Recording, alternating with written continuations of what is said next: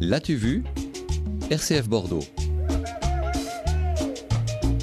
Une sorte d'hommage au cinéma en Mhm. bande dessinée avec euh, votre chronique BD Claire Villocosic. Vous nous faites découvrir, vous nous faites vivre euh, même les Gialli. De quoi s'agit-il? Eh bien, Giallo au singulier, Gialli au pluriel, c'est un genre du cinéma populaire italien des années 60 à 80 qui mêlait polar, horreur et fantasme.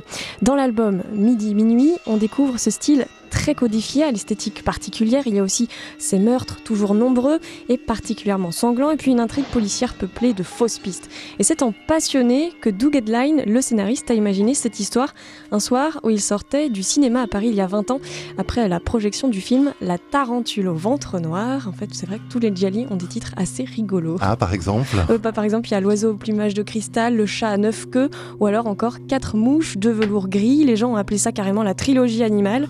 Et rien que lire la liste des 180 Gialli qui existent, c'est déjà une bonne façon de découvrir le genre. Doug Edline lui en possède 165 sur les 180 après les avoir chassés dans toute l'Europe avant l'heure d'Internet. Voilà, C'est une anthologie de ce genre cinématographique? Alors en fait, on suit deux passionnés de Giallo qui ont d'ailleurs été inspirés par les deux bons amis de Doug Edline.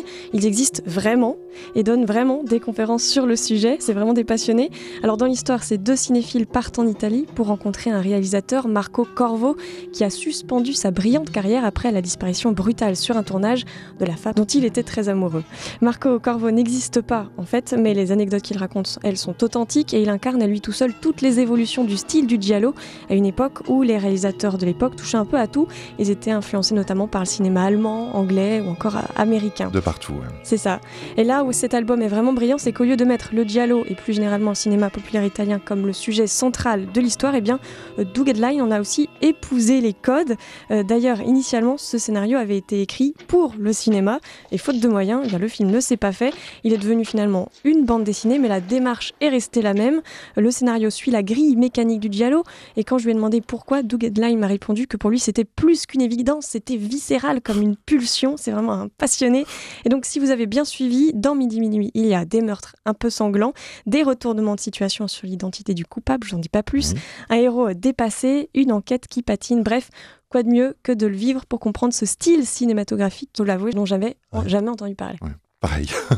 Alors, euh, adapter le scénario d'un giallo au code, on l'a compris, vraiment très spécifique, euh, adapter ça à une bande dessinée, un vrai défi à relever. Et oui, et ce projet, il serait pas né sans Massimo Semerano. C'est un dessinateur italien qui a vécu une grande partie de sa vie à Bologne, là où se déroule l'histoire.